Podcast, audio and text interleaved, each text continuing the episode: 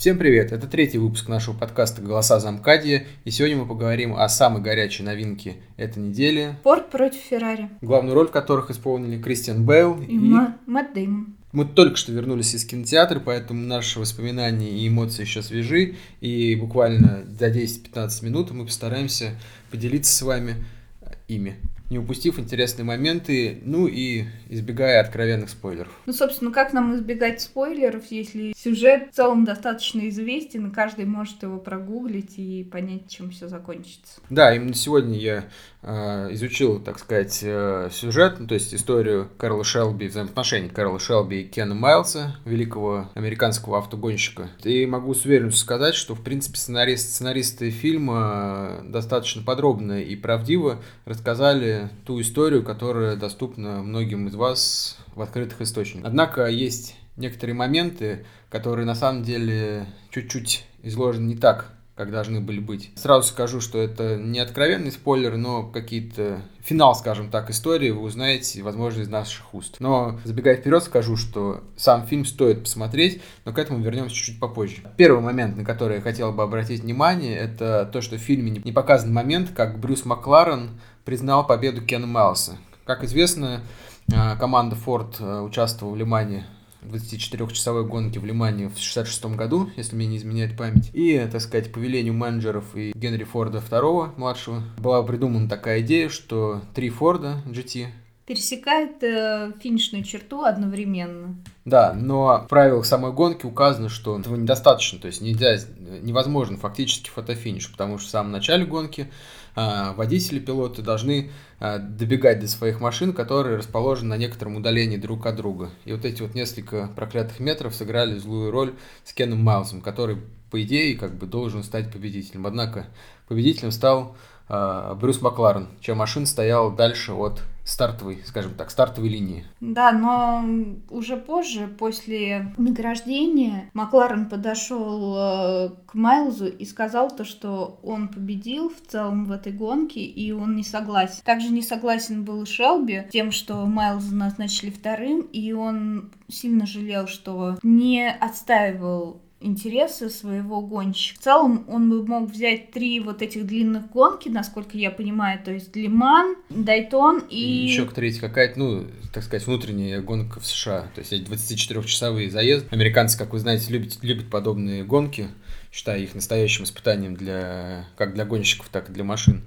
Вот. И да, Майлз мог стать единственным в мире во всю историю гонщиком, который взял все три главных, грубо говоря, приза в один год. Но, к сожалению, бюрократические подлюки э, менеджеры компании Ford не дали это завершить. Ну, из своих личных, скажем так, э, пристрастий. На самом деле, мне очень понравился конфликт Майлза с заместителем Генри Форда, который, собственно, и предложил эту идею по фильму с тремя машинами Форда, финиширующими одновременно, потому что он играл такого говнюка, вот, простите, я бы сказала по-другому, но, к сожалению, это подкаст, и мы не можем материться. Он идеально сыграл, вот этот мужик. И я, я, к сожалению, не знаю даже, как его зовут, но к нему отвращение было стопроцентное, как к Мэтту Деймону в фильме «Интерстеллар», когда он там всех нагнул. Кстати, вот говоря об актерских талантах, Мэтт Деймон в последнее время что-то у него карьера, так сказать, забуксовала, как мне кажется, немножко. То есть, считаю, у него последний громкий фильм — это «Марсианин». А после он где-то снимался? Нет, ну, может, снимался, но что-то вот мне на память э, откровенных каких-то блокбастеров э, не приходит. Ну, ну «Марсианин», меня... по «Интерстеллар», понятно, да, они, точнее, сначала «Интерстеллар», потом... потом «Марсианин» Да, был. да, да. А после, да, в принципе, небольшой роль в «Дэдпуле» втором. Ну, там, в принципе, были многие голливудские звезды представлены, да. Не, ну опять же, все-таки надо отдать должное Мэтту Деймону. Он держит себя в форме, в отличие от своего друга Бен Аффлека, который совсем уже... А, ну он еще в Борне играл, собственно, в новом. А, в новом Борне еще Который не, не оценили, так сказать, поклонники франшизы. Поговорим о Бейле. Он который раз он снова похудел на 30 килограмм, хотя обещал не худеть больше никогда для роли, и то, что он никогда это не будет делать. И похудел он за рекордные 7 месяцев. Да, снова. то есть он играл в фильме «Власть», который в прошлом году пытались э, двинуть на Оскар. Такая политическая драма, назовем это так где он набирал, наоборот, вес для своего героя. Вот, а, и, соответственно, за 7 месяцев ему пришлось скинуть 30 килограмм.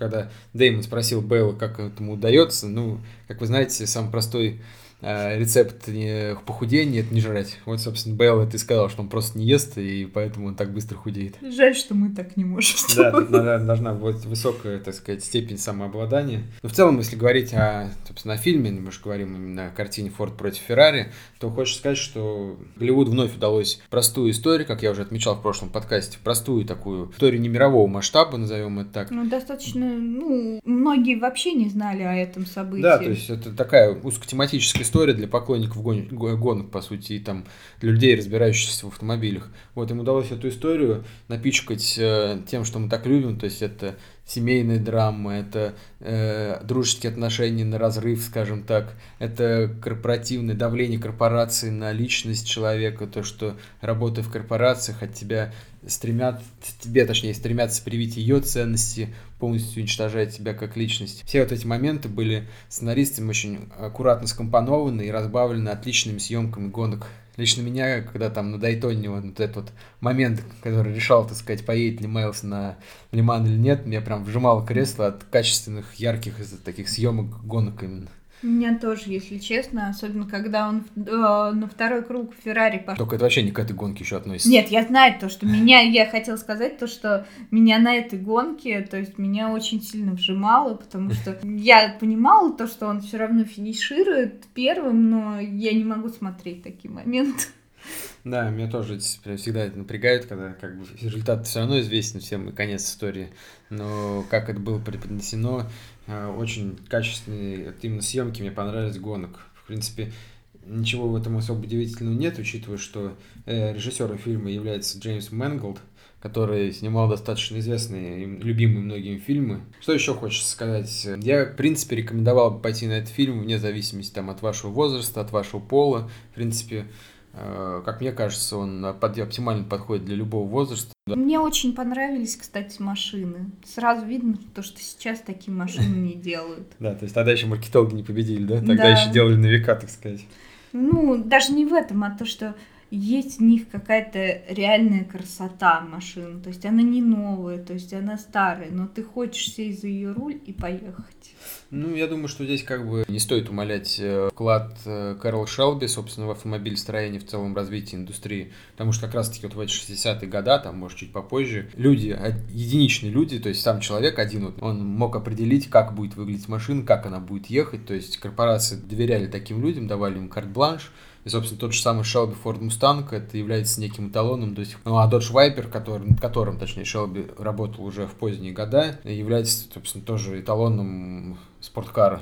Но опять же, смотри, даже этот фильм показывает, например, историю Феррари, когда они готовы были тратить миллионы долларов и нас на эти гонки, лишь бы их машина выигрывала, а не для продаж, как Ford. Да, то есть, опять же, знакомясь с историей там Феррари, узнал, что Энзо Феррари после окончания войны, в принципе, там вложил там последние деньги, без штанов остался, и постоянно, так сказать, компания балансировала на этом вот на грани, так сказать, банкротства и разорения, потому что они не ставили перед собой целью а, увеличить какие-то объем продаж и тиражировать свои машины. То есть им деньги были необходимы ровно столько, было необходимо ровно столько, чтобы пать и развивать свою гоночную часть. Ну, то есть подразделение именно Феррари, которое участвовало в гонках, чтобы быть лучшими, вне зависимости от обстоятельств. И в наше время, как мы можем видеть, что Феррари это машина далеко не для всех, то есть это штучный товар, стоимость которого, я думаю, помогает э, конюшне Феррари до сих пор лидировать там на заездах Формулы-1. Ну, я думаю, то, что это менталитет все-таки больше, потому что, смотри, даже те же самые итальянцы, они никогда не ставят во главу угла деньги в основном. То есть они предпочитают делать качественно, хорошо и немного. Ну, вполне может быть. Как бы, ну, нет, деньги в любом случае в нашем капиталистическом мире важны, но все равно есть компании, которые вкладывают свой товар, так сказать, свою продукцию, не только корыстные какие-то цели, но и идеи и мысли, заложенные там десятилетиями назад. Но вернемся опять-таки к фильму. Я думаю, большим спойлером, что в год, когда Кен Майлз практически выиграл Лиман, ну, будем, считать, что он его выиграл. Он потерпел поражение, он разбился при испытаниях нового его Форда. Есть э, такая скажем так, байка, что... Версии даже больше, да. Да, то, что он выжил, на самом деле там какие-то сложности были, то, что даже скрывали, то есть там два разных трупа были, насколько я читала, плюс еще то, что появился мужчина, который очень сильно разбирался в автогонках, знал все про Шелби, про других автогонщиков и рассказывал, ну, про себя все. Но у него, соответственно, была потеря памяти, как потом оказалось, что, ну, по его версии этого мужчины, так скажем, он э, и был тем самым Майлзом, которого корпорация, которому корпорация дала 2 миллиона долларов, чтобы он исчез. Из-за того, что они не хотели, чтобы он ассоциир... Э, чтобы коллега ассоциировался с Фордом то, что Форд может довести до такого состояния. Ему дали 2 миллиона долларов, э, он уехал с семьей на Гавайи. В итоге жена и ребенок его бросили и оставили, так скажем, ни с чем. Ну, Перси, на самом деле, вот если верить того, как изображались фильм, точнее, как были показаны главы корпорации, то есть Энзо Феррари и Генри Форд II, потому что это были весьма импульсивные, весьма самодовольные, самовлюбленные товарищи, которые ассоциировали полностью себя со своей продукцией. Рассматривая героя Кена Майлза, мы можем увидеть то, что он готов ну, да, себя в жертву. За фильм, то есть за этот, сколько там, два часа где-то приблизительно шел фильм, было очень сильно показано развитие героя. Это, опять же, опять же удивляюсь, как в Голливуде сценаристам удается уложить э, и показать путь развития героя за два часа, а вот в наших фильмах там франшизах крупных, тех же самых елках, которые там 10 лет выходят, и развитие героев там, в принципе, на одном нулевом уровне. Здесь же за два часа показали, как Кен Майлз из такого весьма импульсивного, резкого гонщика, который, в принципе, хотел завершать свою карьеру, потому что все его проблемы были, собственно, из-за него, из-за него самого, из-за его импульсивности, из-за его характера взрывного, превратился в человека, готового поступиться собственными принципами ради друга, то есть э, Шелби, то, что не подставить его в последний момент, самый ответственный когда нужно было на самом деле проявить свой характер. Вот, что он мог, может играть по корпоративным правилам и стать частью большой корпорации. Ну, точнее, он стремился стать частью этой большой корпорации, но в итоге ему так и не удалось. Это первое впечатление. Я думаю, что в ближайшие дни я напишу большую рецензию еще в текстовом виде, которую вы можете почитать в моем блоге. Но моя оценка, я думаю, ну, не 10, конечно, не ну, прямо... 8 из 10. Да, 8 вполне. То есть, это, конечно, не шедевр, который останется в истории кинематографа, но добротный, качественный фильм. И, кстати, вот совершенно непонятно, почему во многих фильмах, во многих, так, э, на том же кинопоиске, на других киносайтах, он представлен в качестве боевика. То есть первый его жанр идет э, в описании боевик. То есть никаких экшн-сцен, там, не знаю, с стрельбой, с, а, ну, ну, с мордобоем, наверное, с этим, когда Э, Кэрол Шелби с ним сцепился. Вот это, наверное, самая жестокая экшн-сцена, которая Ну, а как же быть. гонки такие, то, что ну, машины не, ну, переворачивают? Сам, ну, все равно же это не боевик.